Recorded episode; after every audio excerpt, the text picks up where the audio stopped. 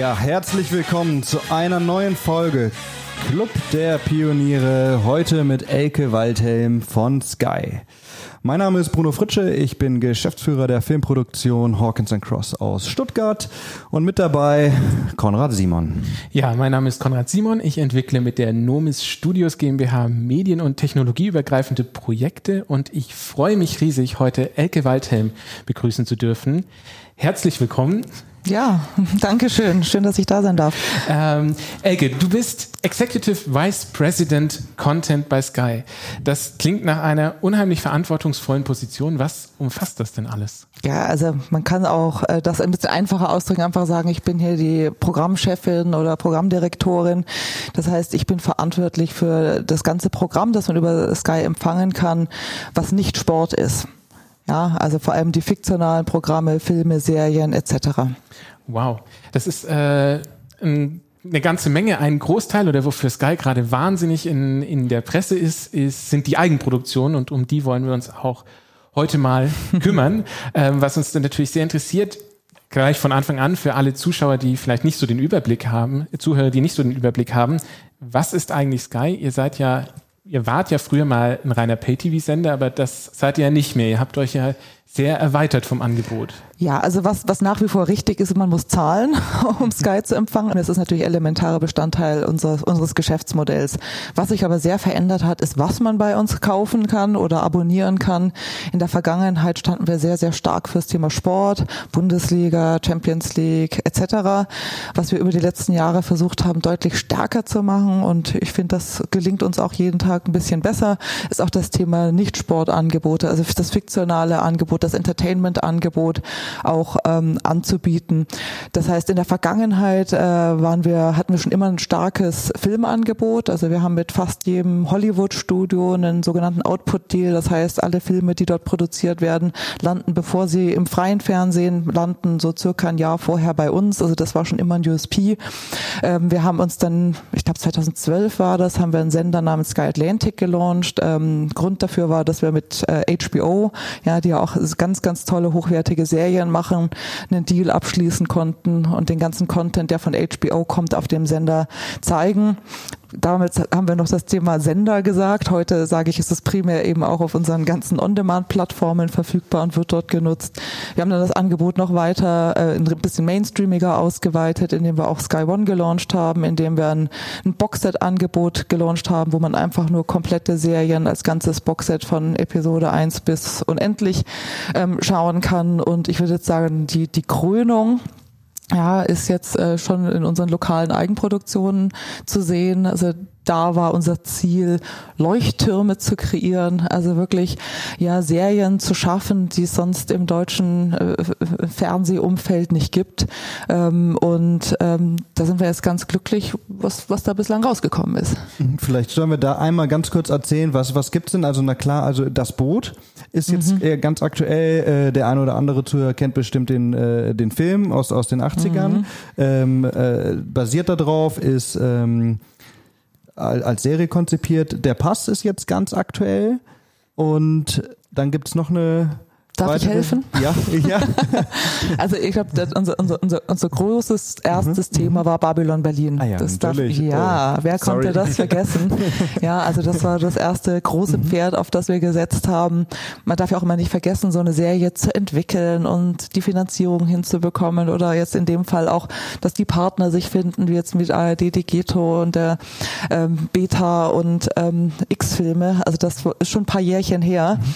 Ähm, und trotzdem sind wir wahnsinnig glücklich, wie dieses Projekt Babylon Berlin sich entwickelt hat, was da für eine unglaublich tolle Serie draus geworden ist.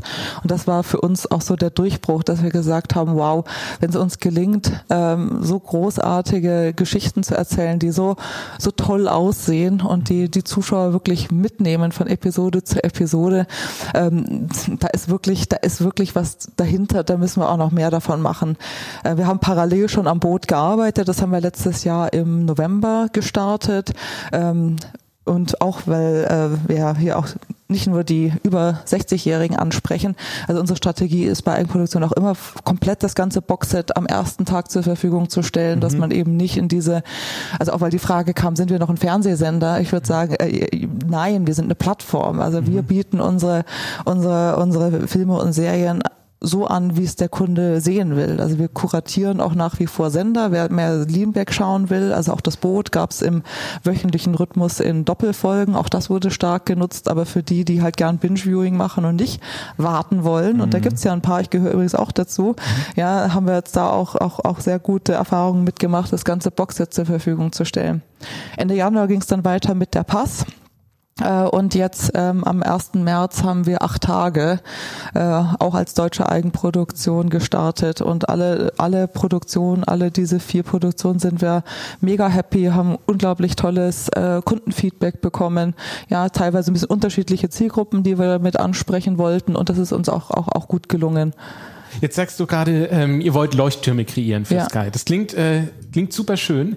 Und jetzt frage ich mich, wenn ich selber einen Leuchtturm kreieren will, was macht, also was macht ein Leuchtturm aus? Wie gewährleistet ihr das? Worauf achtet ihr? Was, also, das ja, klingt ja. so einfach, aber ist es bestimmt nicht. Ja, ja, manchmal kommen auch Leute zu uns und sagen, sagt uns doch mal, was ihr haben wollt und dann machen wir das für euch. Und dann sagen wir, oh, naja, ganz so einfach ist es nicht, ähm, weil am Anfang steht halt immer erstmal eine tolle Idee und eine tolle Idee ähm, beschreibt erstmal eine Geschichte, die wir erzählen wollen. Und diese Geschichte muss sich eben unterscheiden von dem, was man halt schon hunderttausendmal gesehen äh, oder gehört hat. Und das ist gar nicht so einfach. Das ist so irgendwie wie neue Musik komponieren, wo man auch denkt, es gibt doch nur x Töne und irgendwann irgendwann müssen doch mal alle verwendet worden sein und trotzdem gibt's immer wieder neue, neue ähm, Musik. Und also wir haben die Erfahrung gemacht, dass wir, ja, wenn wir mit Autoren sprechen, wenn wir mit Produzenten sprechen, ähm, wenn die mit Ideen kommen, ja, das, da ist immer wieder was Neues dabei, was einen wirklich begeistert. Ja, äh, und wonach wir suchen, ist eben eine Geschichte, die, ne, die ein bisschen komplexer ist, die vor allem lebt durch ihre Charaktere, ja, dass man ne, über die handelnden Personen da in eine, in eine Serie auch reingezogen wird, äh, dass es nicht nur der Plot ist, sondern wirklich die so Character-driven nennt wir das mhm. ja so mhm. schön auf, auf, auf Neudeutsch, ja, dass es eine Geschichte ist, die überrascht, die Wendungen hat, ja, wo man nicht das Ende vorhersehen kann, wo es nicht nur darum geht, am Ende zu wissen, wer war denn jetzt der Mörder, ja, also auch bei der Pass geht es um Mörder, aber in der Episode 3 wissen wir schon, in Episode 3 von 8, wer der Mörder ist und also darum geht es uns überhaupt nicht, sondern es geht geht wirklich darum, immer wieder zu überraschen. Ähm, das Ganze natürlich auf einem Standard zu produzieren, den man eigentlich mehr aus dem Kino kennt. Also um sich auch optisch ganz klar zu differenzieren, was man jetzt so am Vorabend im, im frei Fernsehen sehen kann. Und was dann natürlich auch immer noch hilft, ist, dass man ne, tolle kreative Partner hat, mit denen man zusammenarbeitet, ne, dass die Geschichte auch toll erzählt ist, dass man einen tollen Regisseur hat, der sie gut inszeniert, dass man einen tollen Kameramann hat oder Frau, Entschuldigung, oh Gott. ja, ähm, aber auch natürlich super wichtig der Cast. Ja, mhm. also mit welchen Gesichtern arbeitet man, wie stark sind die, also funktioniert dann die, die Connection zu den Charakteren, aber auch hat man was, was man aufs Marketingposter tun kann, wo man sofort ja eine Assoziation hat oder wenn man dann auf Sky Go oder Sky Ticket geht und man sieht, dass das die Coverart ist das was, was jemanden interessiert. Und also das finde ich auch zunehmend wichtiger, weil bei der Vielfalt an, an, an Serien, die es gibt. Also wie schafft man es schon, wenn man sich nur das Cover anschaut, eine Begehrlichkeit zu erzeugen, zu sagen, ach, das interessiert mich. Das kann dann die Brand sein, das kann die Personen sein, das kann aber auch was ganz anderes sein. Also nach dieser magischen Kombination suchen wir, ja, wenn uns Ideen gepitcht werden. Wir begleiten die Entwicklung der Ideen auch, auch sehr eng mit den Kreativen, bis dann am Schluss das rauskommt, was wir unseren Kunden präsentieren können. Wow. Ähm, Sky ist ja oder hat ja hat ja ein ganz großes Standbein und bestimmt ein USP und der ist ja Sport. Mhm. Ähm, und das ist bestimmt auch was, was euch sehr, sehr viele Abonnements verkauft. Wie seid ihr mit dem fiktionalen Content im Konzern eigentlich aufgestellt? Also müsst ihr euch da behaupten oder seid ihr, habt ihr es geschafft, mit diesen Eigenproduktionen eigentlich sozusagen zu sagen, hey Leute, hier sind wir und wenn jetzt Dazon kommt, sind wir die neue, äh, das neue Flaggschiff und die neue, die neuen Zugpferde von Sky? Also wir haben wirklich gerade einen guten Lauf, was das Thema Eigenproduktion und Fiction angeht. Und man hat auch so das Gefühl, wenn man hier mit den Kollegen spricht, also alle freuen sich äh, und, und sind stolz drauf. Also wir haben letzten Samstag die goldene Kamera für ähm, äh, der Pass gewonnen und ich war überrascht, wie viele Leute Samstagabend ZDF geguckt haben hier und äh, gratuliert haben. Aber das sind halt auch so Dinge, wo ich dann irgendwie mit ich mit den Kolleginnen und Kollegen spreche, aber auch mit meinen Chefs und Chefchefs und Chefchefchefs, ja, die, die da auch sehen, wow, da ist uns was gelungen, äh, dass wir eine, eine, wirklich so eine Wertschätzung erfahren. Natürlich im ersten Schritt von unseren Kunden, dass sie es anschauen und wertschätzen, aber eben auch in der, in der Branche, weil das ist für uns ja genauso wichtig, dass wir auch da bei den Kreativen uns als interessanten Partner bekannt machen, weil wir sind ja nicht die einzigen, die, die mhm. tolle Sachen produzieren wollen. Und für uns ist es halt super, wenn äh, die Kreativen auch erstmal an Sky denken und sagen, ach, die machen coole Sachen, ich habe eine coole Idee, da gehe ich vielleicht mal zu Sky. Also wenn sich der Bogen schließt, ähm, dann, dann ist das sehr, sehr gelungen. Dann höre ich da, da habe ich eine Frage, zuerst, ja. äh, bevor ich es vergesse, weil das ist, glaube ich, ähm, ich kann mir vorstellen, dass viele Leute äh, diese Folge anhören, eben äh, bewusst, weil du da bist und weil die vielleicht auch die eine oder andere Serienidee haben. Ist es für ähm, Kreative, wie du sagst, ähm, die jetzt nicht mit 200 Mitarbeitern irgendwo in Berlin sitzen, überhaupt möglich auf, auf so einer, auf, auf so einem Level, über das wir reden, Ideen vorzuschlagen oder muss man da schon fünfmal Vorabendserie gemacht haben? Das ist vielleicht ganz spannend. Also wir arbeiten mit den unterschiedlichsten mhm. Leuten zusammen. Wir merken, dass es gar nicht so leicht ist. Ja, ne, diese Art von Ideen, nämlich eine horizontal erzählte Geschichte über acht Episoden, die auch wirklich immer noch von Episode zu Episode bespannt bleibt, mhm. das ist schon ein ganz anderer Skill als äh, eine abgeschlossene Episode von einer äh, Vorabendserie zu schreiben. Ähm, deswegen sind wir da extrem offen von wirklich vom jungen Hochschulabsolventen bis zur etablierten Produktionsfirma. Ja, wir kriegen auch wahnsinnig viele Ideen. Wir gucken uns die aber auch alle an und geben relativ schnell Feedback, äh, was zu uns passt oder nicht. Ähm, also insofern ist da, ist da jede Idee erstmal willkommen. Das heißt aber, also wir haben natürlich auch dann ziemlich einen Aussiebungsprozess, ja, weil viele Ideen sind im ersten Moment erstmal super, wenn man dann überlegt, wie, wie erzählt man das jetzt wirklich über acht Episoden? Kann man vielleicht noch eine zweite Staffel draus machen? Ja, ist das wirklich unique? Ist das was Neues? Also wie, wie schafft man da auch eine Tiefe reinzubekommen, dass es nicht einfach nur, nur eine nette Geschichte ist, sage ich mal. Ja, also ich habe da ein ganz, ganz großartiges Team die sich mit den Ideen beschäftigen und die haben mittlerweile schon einen extrem guten Blick darauf zu sagen, ah, da, ne, da könnte es sich lohnen, ein bisschen mehr in die Entwicklung zu gehen und da eben auch mit jemandem zusammenzuarbeiten. Also wir unterstützen dann auch so eine Entwicklung auch auch finanziell, ja, ähm, weil wir wissen, wie viel wie viel Arbeit das auch ist, aus einer Idee auch wirklich mal ein erstes Skript zu schreiben, ganzen Staffelbogen zu schreiben. Aber erst dann kommen wir erst an den Punkt, wo wir das Gefühl haben, okay, jetzt fühlen wir uns wohl genug zu sagen, jetzt ne, nehmen wir auch das Geld in die Hand, weil die Investitionen dahinter sind natürlich nicht klein, ja. Also so soll es halt aber auch dann aussehen. ja. Aber deswegen muss halt jeder Schuss ein Treffer sein. Apropos mhm. Geld, das finde ich nämlich jetzt sehr spannend. Die Sachen, die ihr produziert oder wer, wer weiß, wie großer Bewegtbild-Content gemacht wird, weiß, das ist überhaupt nicht günstig. Also mhm. ganz im Gegenteil, da geht es ja um viele, viele Millionen. Ähm, sind die Zahlen eigentlich öffentlich nur ganz was, was die Produktionskosten waren von diesen? In den wenigsten Fällen. In den wenigsten Fällen. Wir wollen es jetzt auch gar nicht so im Detail angehen, sondern mehr so die Frage, ähm, was ich jetzt nämlich auch vorher schon rausgehört habe, Lohnt sich das direkt? Könnt ihr das überhaupt messen, wie viel mehr Abos ihr verkauft? Oder ist das so ein Gesamtpaket, mhm. wegen dem sich euer Investment lohnt? Weil ihr sagt, wir haben Werbewirkung, wir haben Internwirkung, wir haben gleichzeitig erhöhte Verkaufszahlen und vielleicht noch Auslandsverkäufe oder was da noch dazu kommt. Also wie ist da so euer, was ist da so euer Antrieb? Ja, also ganz, ganz spannende Frage. Ähm, es gibt nicht die eine Antwort. Mhm. Also wir sind nicht Free TV, wo wir sagen, innerhalb der Ausstrahlung haben wir x Werbung in den Inseln verkauft und kann dann sagen, das hat's gekostet, das hat's eingebracht. Also so funktioniert das Abo-Modell auch nicht, ja, sondern wir wir verkaufen ja zwölf Monats-Abos oder über Sky Ticket. Jetzt kommt die Werbebotschaft, mhm. was man monatlich abonnieren kann und monatlich kündigen kann. Ähm, ja, verkaufen wir halt Abonnements und da gibt's, also das sagt auch jede Marktforschung, das ist ganz selten, dass es der eine Content ist, der einen reinbringt. Ähm, also mit vielleicht ein paar Ausnahmen, wie wir haben jetzt jetzt im April die letzte Staffel von Game of Thrones. Also da wissen wir jetzt schon, da wird vor allem das, das, die Ticketabverkäufe gehen dann durch die Decke, weil die Fans wollen es eben sehen. Bei allen anderen Sachen ist es nicht so klar zuordnenbar. Also es, ich wünschte, es wäre so. Das würde meine Gespräche mit meinem CFO deutlich erleichtern, sage ich auch ehrlich. Ähm, also es ist, sind für uns ähm, unterschiedliche Dimensionen, die wir uns anschauen. Das eine ist ganz klar, wie wird's genutzt? Also das ist immer die ehrlichste Antwort vom Kunden, wenn er schaut, ja, äh, dann, dann ist ein Interesse da und wenn er nach zehn Minuten nicht wegschaltet, sondern die ganze Staffel vielleicht auch anschaut, dann steigert das mit Sicherheit die Zufriedenheit, weil im Wesentlichen verfolgen wir zwei Ziele. Das eine ist Kundengewinn, aber das zweite, das ist genauso wichtig, ist nämlich Kunden halten. Ja, und deswegen ähm, ist es eben auch wichtig, eine Zufriedenheit zu erzeugen und dem Kunden immer wieder einen Grund zu geben, dass er sagt, nee, ich kündige nicht. Ja, gerade bei denen, die monatlich kündigen können, ist das natürlich noch eine viel größere Herausforderung, den immer wieder was, was, was anzubieten, dass er, dass er sagt, nee, bleibe ich, bleib ich dabei. Ähm, eine andere Dimension ist aber auch ganz klar das Thema Image, PR, Talkability. Also du hast es ja vorhin selber gesagt, wir kommen halt vom Image her mehr aus der Sportecke.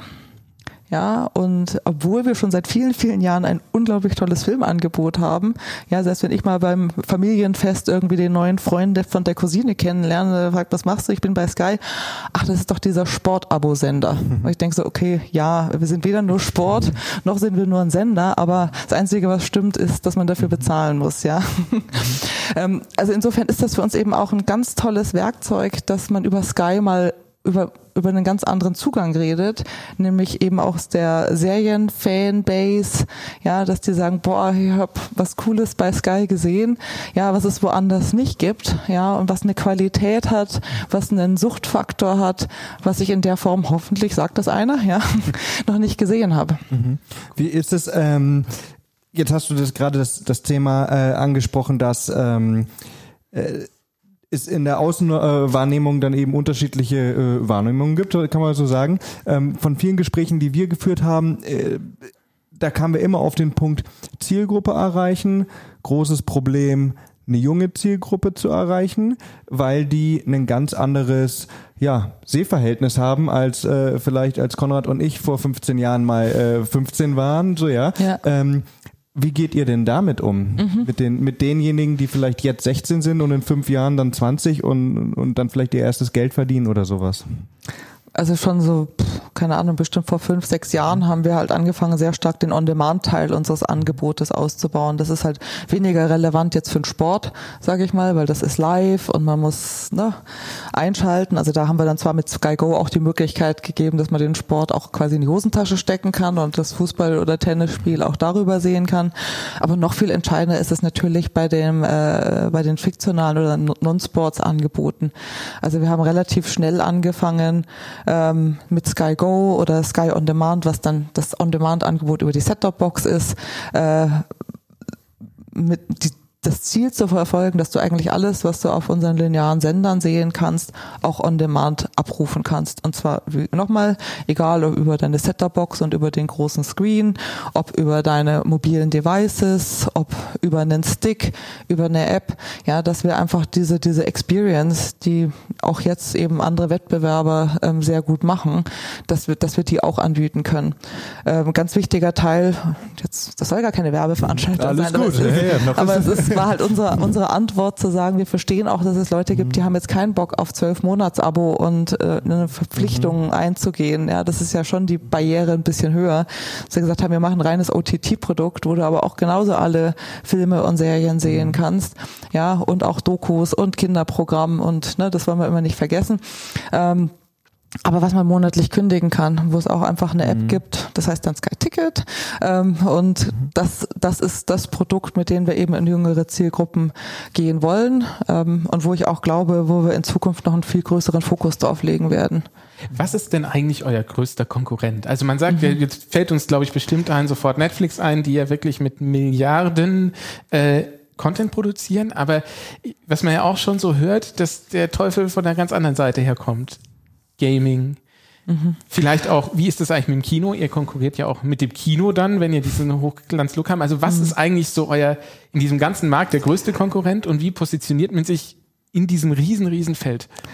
Ja, auch eine ganz spannende Frage. Also ich, ich würde es mal ein bisschen abstrahiert beantworten und sagen, wir konkurrieren um Zeit und Geld.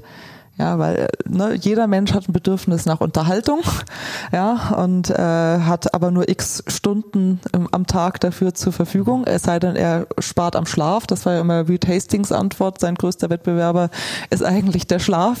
Ja, die Leute sollen die ganze Nacht lieber Netflix schauen. Er wurde dann aber wohl von seinen PR-Beratern darauf aufmerksam gemacht, dass das irgendwie keine gute Antwort ist. Also deswegen gebe ich sie jetzt auch nicht, ja, wegen Gesundheit und so weiter. Nein, also äh, es ist gar nicht so so abstrakt, desto mehr ich drüber nachdenke, weil wir konkurrieren eben um die Zeit, die sich jemand am Tag oder in der Woche nehmen kann, um sich Unterhaltung zu gönnen und auch ums Portemonnaie. Also wie viel Geld ist jemand bereit dafür auszugehen und dafür muss man eben einen bestimmten Wert schaffen, ja, dass man bereit ist dafür zu bezahlen und man muss eben eine Einzigartigkeit haben, dass man was anbietet, was es was es woanders nicht gibt. Aber ich würde jetzt mal pauschal sagen, unser größter Wettbewerber mal in einem, im, wenn ich das Gesamtangebot und auch den Großteil unserer Kunden ansehe, da ist halt immer noch über 80 Prozent der Nutzung ist lineares Fernsehen. Mhm. Ja, würde ich mal sagen, da ist unser erster Wettbewerber eigentlich erstmal das Free TV. Weil da geht's wirklich um die Konkurrenzzeit und ist es wirklich besser, lohnt sich wirklich dafür zu bezahlen? Also es ist auch immer einer der Hauptgründe, warum sich jemand gegen Sky entscheidet, ist, Free TV reicht mir eigentlich. Mhm. Ja, also das heißt, da müssen wir eben einen guten Job machen, zu sagen, nee, nee, nee, nee. Mhm.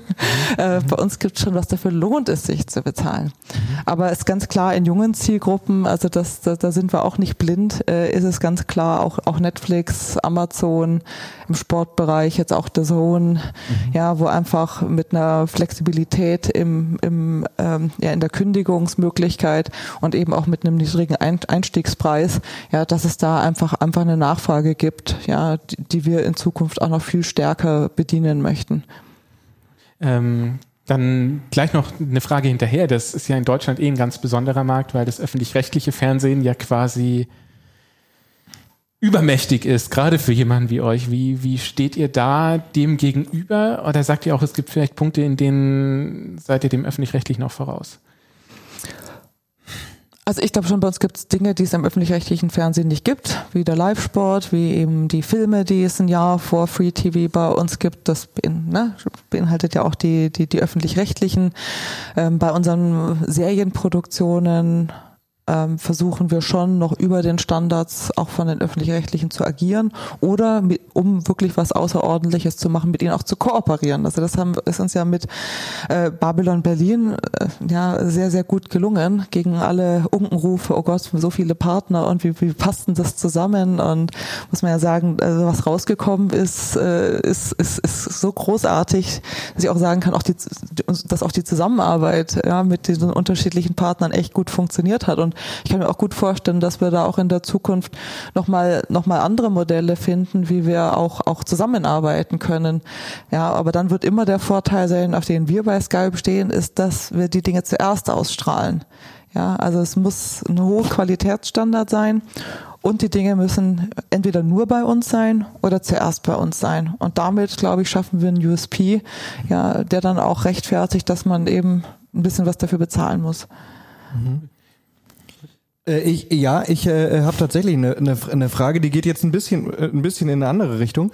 Ähm, und, und zwar ähm, ist es ja, ist, du hast vorhin erzählt, es gab eben dann irgendwann äh, Sky Atlantic und eben viel, viel HBO-Serien und ähm, jeder, der Netflix äh, kennt, weiß ja auch, dass, dass viele, Großteil der Serien vielleicht amerikanische Produktionen sind oder, oder zumindest sehr international. Ähm, Dagegen äh, kommt jetzt ist natürlich das Boot oder oder auch acht Tage hat ja eine, eine ist eine deutsche Familie, äh, der passt Deutschland und Österreich. Mhm. Ist es eine eine bewusste Entscheidung gewesen, das in einem regionalen Setting zu spielen? So Deutsche schauen deutsche Serien oder ähm, ja, das also ist eigentlich das ist die Frage. eigentlich der Nukleus in unserer mhm. Strategie, wie wir Eigenproduktionen machen wollen, ist, äh, dass es lokal ist dass es lokale Geschichten sind, dass es eine, ein lokales Erbe ist, das wir antreten, dass es eine lokale Relevanz hat, weil ansonsten könnten wir die Sachen noch einkaufen und einfach lizenzieren. Also für uns ist es einfach eine, eine wichtige Ergänzung. Also das wird nie das Thema mhm. Lizenzprogramm ablösen, weil so viel können wir ja gar nicht mhm. produzieren. Ja. Mhm. Ähm, also sonst wäre das Angebot ein bisschen, bisschen dünn.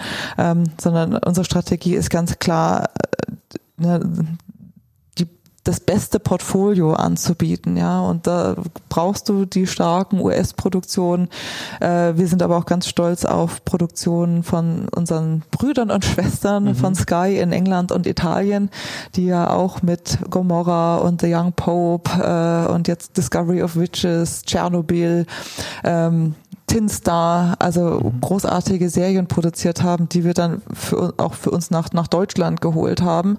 Aber wie gesagt, das, das, das Sahnehäubchen, ja, wenn wir da den richtigen Griecher haben und es uns gelingt, sind halt wirklich diese lokalen Geschichten wie das Boot. Ich meine, es gibt keinen bekannteren, größeren deutschen Film Oscar nominiert, ja, wie, wie das Boot. Und ne, das war auch ein bisschen Risiko zu sagen, ne, auf, auf das Thema setzen wir uns. Das, das mhm. hätte uns auch jemand zerreißen können, wenn es nicht, nicht gut geworden wäre. Aber in der Konstellation mit den Partnern, die wir da hatten, also ist es, ist es einfach großartig und da spielt es auch gar nicht so eine große Rolle, dass es dreisprachig ist, mhm. ja, weil einfach das, das, dieses, ja, lokale Erbe, was wir da ja. angetreten sind, äh, äh, so groß ist.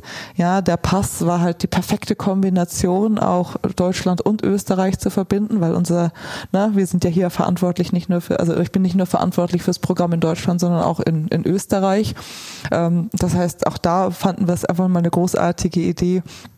ja, da die Welten zusammenzubringen. Und wir haben ja eine, ne, eine, eine sehr intensive, manchmal nicht ganz unkontroverse Verhältnis, die Länder zueinander. Und dachte mir, das ist eigentlich eine gute Idee, das auch mal aufzugreifen. Und äh, übrigens, äh, der Pass ist die meistgesehene Serie äh, bei Sky Österreich-Kunden. Mhm. Also da ist es nochmal so richtig, richtig, richtig eingeschlagen. Mit Niki Ovtcharek in der Hauptrolle kann ich das auch extrem gut nachvollziehen. Ähm, und eben acht Tage, das war auch so ein klar, das muss eine Geschichte sein, die hier spielt. Das muss eine Geschichte sein, ja, wo sich jeder, der sich hier in Deutschland oder Österreich sich anschaut, denkt, fuck, das könnte auch mich treffen, mhm. ja. Und, und ich weiß nicht, als ich die ersten Skripte gelesen habe, da hatten wir gerade die große Flüchtlingskrise, ja, und hier äh, Münchner Bahnhof, ja, wurden, wurden Spenden verteilt, äh, mit aller Kontroverse damals. Ähm, und ich fand, als ich das gelesen habe, einfach total faszinierend oder beängstigend fast die Vorstellung, dass wir mal alle flüchten wollen und müssen. Mhm, mhm, ja, weil und, und nicht ne, selbst verursacht oder sowas, sondern einfach weil es eine Katastrophe ist, genauso wie irgendwo Krieg ist, kommt halt hier ein Meteorit. Und was, was geht in einem durch, wenn man sich vorstellt, ne, mein ganzer Wohlstand hier muss ich alles zurücklassen und versuche jetzt mich auf dem Zug nach Russland zu verstecken. Ja, also das sind halt auch so Themen, glaube ich, die, die eine Gesellschaft auch na, bewegen. Mhm. Äh, vielleicht mit ein Einsatz nur, damit man weiß, worum es geht. Acht Tage, ein Meteorit stürzt auf die Erde oder ist kurz davor und ähm, äh, eine Gruppe von Menschen oder, oder ganz Deutschland, das weiß ich jetzt gar nicht, hat nee, ganz noch Westeuropa acht, oder ganz eigentlich. Westeuropa genau. hat acht Tage Zeit, sich genau, in, in acht Tagen ist der Einschlag in La Rochelle vorhergesagt. Mhm. Man wollte ihn erst abschießen. Ähm, deswegen waren alle noch relativ entspannt. Man mhm. dachte, mit ne, entsprechender Nuklearwaffen wird man ja so einen blöden Metroiden äh, mhm. äh, mhm. in die Luft sprengen können ja, zur großen Überraschung scheitert das und dann beginnt eben die Serie, dass man dann noch acht Tage hat, bis er einschlägt, ja, und was, was, was würdest du machen? Mhm. Ja, würdest du flüchten? Würdest du feiern, dass es Zeug hält? Baust mhm. du dir einen Bunker? Outest du dich endlich, na, auch wenn du schon 70 Jahre alt bist, dass du eigentlich noch in deinen äh, Jugendfreund verliebt bist und eigentlich schwul bist? Mhm. Also das, das sind so diese, diese, diese Fragen, die in der Serie gestellt wurden und die hier unsere Partner von der neuen Super mhm ähm, auch, auch unglaublich toll in Szene gesetzt haben. Und Stefan Rutzewitzki als, als Regisseur, ein toller Cast. Mhm. Also das ist auch ein, auch ein Projekt, ne, was, worauf ich ganz, ganz ganz cool. stolz bin. Also ich habe ja erlebt jetzt auch einen Kontakt mit euch. Ihr habt sehr viele weibliche Entscheider und auch eine sehr weibliche Perspektive. Ach, viel zu wenig. Ja. ähm, erzähl doch mal, ist es vielleicht auch ähm, jetzt so, die, die Kaufentscheidung für ein Sportabo fällt ja gerne der Mann. Ähm, aber ist es nicht, ist es dann gerade besonders wichtig, dass ihr mit den, ähm, mit eurem fiktionalen Content dann eben auch die weibliche Perspektive einnimmt? Also ich, wir wollen da niemanden diskriminieren, ja. Also wir wissen, dass ein Großteil unserer Kunden äh, war, die, war die erste Kaufentscheidung war der Sport. Mhm. Ja, aber auch da ist unsere feste Überzeugung, ja, viele sportaffine Männer leben nicht alleine im Haushalt. Ja, also der Großteil hat da noch andere Mitbewohner, ja, Frau, Kinder, die Mutter, wen auch immer. Ja, und um ja, wenn dann mal die Bundesliga langweilig wird, ja, die Frage, soll ich Sky jetzt vielleicht doch mal kündigen, äh, dass er die nicht alleine entscheiden muss, ist es halt ideal, wenn da noch jemand die Hand hebt und sagt, ja, Moment mal. Mhm.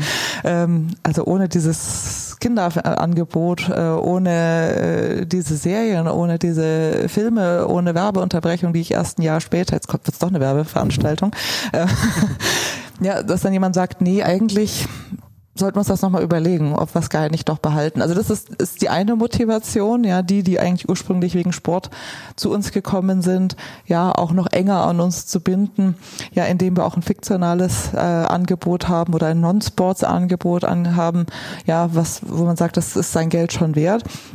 Das andere ist aber auch, äh, wie gewinnen wir neue Kunden? Ja, und äh, wir sehen halt schon, dass wir in der weiblichen Zielgruppe weniger relevant sind als in der männlichen, weil das ist halt immer noch sehr sportgetrieben. Und da sehen wir eben auch durch, ähm, durch diese Eigenproduktion kriegen wir eine viel größere Relevanz, äh, vor allem in der jüngeren Zielgruppe. Ja, und die brauchen wir ja auch. ähm, ähm, und, und auch eben damit automatisch auch in, in der weiblichen Zielgruppe. Also das, das, das finde nur bei den jüngeren Leuten durchmischt sich das ja dann viel eher. Da ist ja gar nicht so, die Mädels schauen nur dies und die Jungs schauen nur das. Also das hat keine Marktforschung mir bislang äh, gezeigt, sondern also Jungs und Mädels schauen beide Game of Thrones oder hassen's. Ja, also insofern versuchen wir eigentlich eher zu sagen, also wir machen entweder Dinge, die vielleicht ein bisschen eine breitere Zielgruppe ansprechen. Also mit dem Boot haben wir halt wirklich generationenübergreifend Fans gefunden, also vom 15-Jährigen bis zum 85-Jährigen, sage ich mal, die sich halt auch noch an den Film erinnern. Und mit sowas wie der Passt, ähm, Entschuldigung, mit ähm, acht Tage, da wussten wir halt, das ist so, so krass auch erzählt und so schnell also da wird vielleicht irgendwie eher die Jüngeren Spaß dran haben und sich drauf einlassen. Mhm. Wir kommen langsam dem Ende entgegen und ähm, ich fände es wahnsinnig spannend, um mal ein bisschen kurz drüber zu sprechen, vielleicht wie sieht denn so fiktionaler Content vielleicht in zehn Jahren aus? Also jetzt Jetzt entwickelt sich, wir haben gerade schon gesprochen, es ist, es ist wichtig, ähm, äh, diesen Re Regionalbezug auch mhm. herzustellen, aber ähm, Habt ihr eine Vorstellung davon, wie, wie sich das entwickeln könnte? Wird alles noch schneller? Haben wir irgendwann Hochkantfernseher oder? Also ich bin der festen Überzeugung, was bleibt. Mhm. Vielleicht beantworte ich die Frage mal so rum. Was immer bleibt, ist die gute Geschichte. Und das war schon in der, wahrscheinlich in der Steinzeit ums Lagerfeuer, dass man sich eine Geschichte erzählt hat. Ähm, ist das, ist das erstmal der Nukleus. Also egal mit welchen technischen Features äh, oder mit welchen interaktiven äh, ja, Einspielern oder whatever, alles, was wir uns heute noch nicht vorstellen können.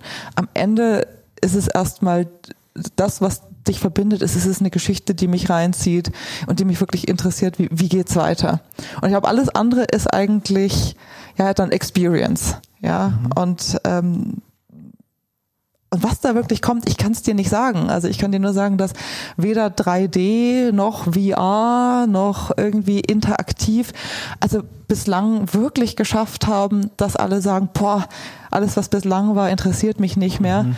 Ich will jetzt irgendwie das nur noch mit den und dem technischen mhm. Gimmick haben. Ja, also ich glaube, was in jedem Fall kommt, ist, dass wir noch mehr Individualisierung haben, dass wir eben nicht nur die eine Geschichte für alle haben, ja, sondern dass wir eben viel spezifischer in verschiedene Genres oder Subkulturen äh, oder eben Interessen reingehen und da spezifischere Geschichten erzählen.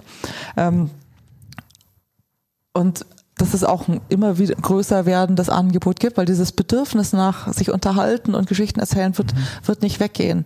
Aber ob es dann irgendwie dann doch das Interaktive ist, dass man es mit dem Gaming verbindet und man selber mitspielt, ja, also das ist was, was, was ich mir vorstellen kann. Aber ich glaube, das ist auch nicht für jeden was. Also andere sagen mir auch, mir wird's da ganz gruselig bei der Vorstellung. Also Entertainment ist halt oft auch lean back und ich will mich einfach mal berieseln lassen. Ich will selber nichts entscheiden und nichts machen. Und ich glaube, auch dieses Bedürfnis wird, wird immer da sein, auch bei der gleichen Person. Also ich weiß nicht, wie es euch geht. Ja, manchmal will man bewusst und aktiv und da auswählen und, und sich entscheiden. Und manchmal ist es einfach so wunderbar, wenn man mhm. einfach weiß, ach, heute Abend gucke ich einfach weiter mit Episode 4. Die Serie kenne ich schon. Ja, oder guck mir da die neue Staffel an und, und lass mich einfach, einfach wunderbar unterhalten. Und, und, und ich glaube, wir sind alles Menschen, wir werden Menschen bleiben und ich glaube, so dieses Grundbedürfnis wird einfach, einfach da bleiben. Absolut. Ich, also für mich persönlich war so der, der, die größte Veränderung, glaube ich, von allem, dass man sich inzwischen seine Inhalte selbst kuratieren kann. Ich kann mir aussuchen, will ich die Tagesschau um 23 Uhr gucken oder halt äh, linear. Ähm, aber oftmals, also so geht's mir, ist das ja auch ein Stressfaktor. Mhm. Ich habe so ein Überangebot teilweise an, an coolen Sachen, ähm, dass, äh, dass es dann auch nett ist, einfach anzumachen und irgendwas kommt. Ja. So, also das ist äh, so, ist die Entwicklung. Wir haben noch was? Wir haben jedes Mal für unseren Gast die ehrliche Frage. Uiuiui. Die ehrliche Frage diesmal lautet, was schaut Elke Waldhelm abends auf der Couch, wenn sie alle Sky-Eigenproduktionen durch hat? also okay, ich oute mich. Also ich gucke mittlerweile mehr schon im Bett auf dem iPad oder manchmal sogar mit, äh, mit, dem, mit dem Handy, weil ich bin wahnsinnig kurzsichtig und ich finde es manchmal am besten ohne Brille, ohne Kontaktlinsen, mhm. ja, und dann äh, zu schauen und dann ist wirklich so ein iPhone gar nicht so verkehrt. Also das mhm. muss man jetzt nicht, nicht, nicht, nicht verstehen, wenn man nicht selber so eine, so eine Dioptrienstärke hat wie ich. Aber nein, ich guck, ich guck wirklich alles. Also ich bin wirklich ein Content-Junkie und ich bin vor allem auch immer wahnsinnig neugierig, was, was unsere Mitbewerber machen. Ja, also ich guck alles mögliche, was bei Amazon, bei Netflix läuft. Ich schaue aber auch Free TV wie GND, ZDF-Mediathek, ARD-Mediathek. Ja, also ich habe schon eine Vorliebe für fiktionalen Content. Ähm, das muss ich, muss ich schon zugeben. Ähm, aber ansonsten gucke ich wirklich querbeet. Und ich muss auch sagen, also es gibt ja auch nicht, nicht nur den einen, der es gut macht, ja. Also auch Netflix macht, macht wirklich gute Serien und die machen auch Serien, die finde ich nicht so toll. Mhm. Ja, und bei Amazon gibt's tolle Sachen und Dinge, wo ich sage, ne, würde ich jetzt nicht selber hier produzieren wollen. Und das aber ich finde, dieses, dieses, dieses Urteil kann man sich meistens auch erst erlauben, wenn man es wirklich geguckt hat und, und sich eine Meinung gebildet hat. Also ich schaue eigentlich bei fast allem, was rauskommt, zumindest die ersten zwei Episoden zu sehen, dass ich, dass ich eine Meinung habe. Ein Favorite? Ähm, Vom Herzen gar nicht mal als Profi. Ich kenne das ja, wenn man als Profi das anschaut und wenn man es dann wirklich von Herzen meint. Ach, was oh, mir schon sehr gut. Das ist eine gute Frage, da wüsste ich auch was. Vom Herzen. Gut, also was ich vom Herzen echt gern geschaut habe, war This Is Us. Mhm. Ja, was erst bei Pro7 war und dann bei Amazon, was einfach so eine, so eine schöne Familiengeschichte war. Ähm, was ich auch super fand, ist es, was die, was die Kollegen bei TNT machen mit, mit ähm, äh, Four Blocks, aber auch die ZDF-Serie ähm, Bad Banks fand ich wirklich mhm. ganz, ganz, ganz bewegend. Ähm, als muss ich mal irgendwas von uns sagen, oder? Nein, also ich bin auch ein großer Billions-Fan zum Beispiel. Also ich mag auch diese, diese Finanzwelten und äh, die Intrigen, die da gesponnen werden, ex extrem gerne. Toll. Mensch, Elke, dann sagen wir ein ganz, ganz herzliches Dankeschön, dass du heute unser Gast im Club der Pioniere warst. Sehr, sehr gerne. Ähm, wir, wir verlinken. verlinken. unter der Folge ähm, nochmal zu euch, auch nochmal zu dir als Person. Ähm, und ja. ja, sagen danke. Ja, ciao.